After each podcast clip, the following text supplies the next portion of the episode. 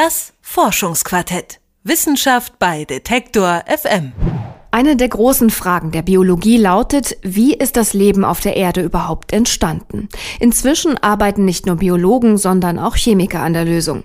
Denn der biologischen Evolution ging sehr wahrscheinlich erst einmal eine chemische Evolution voraus. In deren Verlauf bildeten sich die ersten Bestandteile späterer Organismen aus einfachen Molekülen.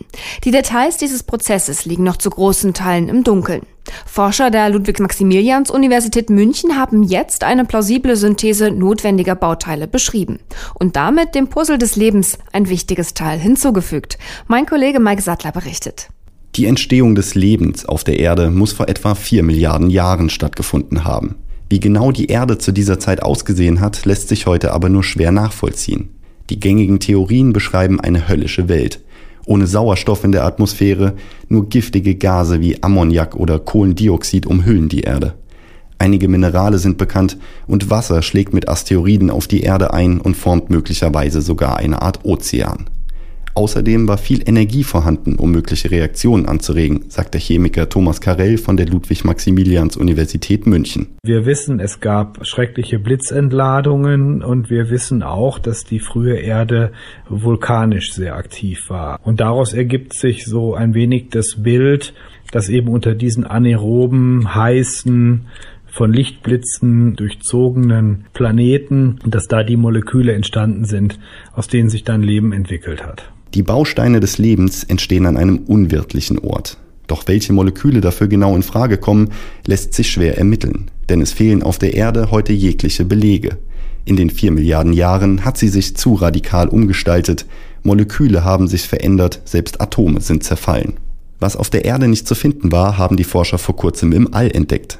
Als vor anderthalb Jahren die Raumsonde Philae auf dem Kometen Churyumov-Gerasimenko landete, analysierte sie dessen Zusammensetzung und fand dort 16 sehr einfache organische Verbindungen. Für mich war diese Raummission wichtig, weil sie uns nochmal bestätigt hat, dass die Verbindungen, von denen wir angenommen haben, dass sie auf der frühen Erde da waren, jetzt auch auf dem Kometen gefunden worden sind. Das heißt, die müssen ja abiotischen Ursprungs haben. Das heißt, die sind tatsächlich so entstanden. Diese kleinen organischen Moleküle, wie etwa Blausäure, nahmen die Forscher als Ausgangsstoffe möglicher Reaktionen und konnten einen Weg beschreiben, auf dem sich ausschließlich aus diesen 16 Molekülen komplexere Bestandteile von Organismen bilden konnten. Und da war die Überraschung, dass dann eben die Purinbasen, also die Bestandteile der RNA, Guanin und Adenosin entstehen. Rein chemisch und unter verschiedensten Bedingungen haben die Forscher diese Basen synthetisiert, aus denen sich die RNA zusammensetzt, der Vorläufer unserer DNA.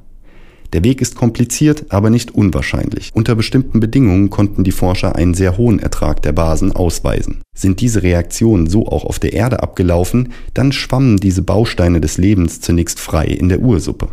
Denn die chemische Evolution, erklärt Carell, verläuft in der Theorie auf mehreren Ebenen. Wenn wir von Molekülen des Lebens sprechen, dann sprechen wir zunächst erstmal von den Bausteinen für Membranen, die Bausteine für die Erbsubstanz, die Bausteine für die Proteine und dann eben auf der nächsten Komplexitätsebene von der gesamten Membran, von den langen fadenförmigen DNA- und RNA-Molekülen und von den Proteinen. In einem späteren Stadium könnten sich die von den Forschern gefundenen Basen dann zu RNA-Strängen verbunden haben. Die Forscher vermuten, dass dem biologischen Leben zunächst eine von ihnen sogenannte RNA-Welt vorausging. In dieser Welt steuerten leblose Molekülfäden ihre eigene Reproduktion. Wenn Thomas Karell darüber spricht, klingt das wie eine Mischung aus Lotto und Baukasten. Wenn Sie sich die einzelnen DNA-Basen mal als Kügelchen vorstellen mit unterschiedlicher Farbe, rot, grün, blau und gelb, und Sie hängen die aneinander zu einem kleinen Faden, wo die Kugeln sich dann abwechseln, rot, grün, grün, blau, rot, grün, und Sie geben ein solches zusammenhängendes Molekül in einen Topf mit den Einzelkügelchen, dass dann dieser Faden die Aneinanderreihung der Einzelkügelchen in der Reihenfolge katalysiert, wie es eben auf dem Faden ist. Diese frühen RNA-Fäden wären also in der Lage gewesen, sich selbst zu reproduzieren und konkurrieren bereits um die vorhandenen Bausteine, die ihnen zur Verfügung stehen. Es kommt bereits an diesem Punkt zu Selektionsprozessen, zu einer Art Evolution der Moleküle. Das heißt, es kann ja sein, dass ein, ein Faden, um es mal einfach zu machen, grün, grün, grün, grün, sich fünfmal besser reproduzieren kann als blau, blau, blau, blau. Dann würde sich der grüne Faden durchsetzen. Diese Prozesse könnten schließlich auch die Anlagerung von Membranen begünstigt haben, der ersten Hülle der RNA, der ersten Haut eines Organismus. Denn wer sich die Basen zuerst einverleibt, ist klar im Vorteil. So verschwimmen die Grenzen zwischen Chemie und Biologie irgendwo in der Ursuppe, bis es eindeutig zur ersten Zellteilung, zur ersten Eltern-Kind-Beziehung kommt und biologische Mutationen und damit die biologische Evolution beginnt. Das Leben auf der Erde hat sich in den vergangenen Jahrmilliarden zu extrem komplexen Organismen entwickelt. Auf Churyumov-Gerasimenko ist die Zeit dagegen quasi stehen geblieben. Weil dem Gesteinsbrocken eine Atmosphäre fehlt, Vulkane fehlen, laufen die Prozesse dort unendlich langsam ab. Und doch finden sich auf dem Kometen bereits die Vorläufer der Bausteine späteren Lebens. Selbst unter diesen Bedingungen entstehen diese kleinen Verbindungen.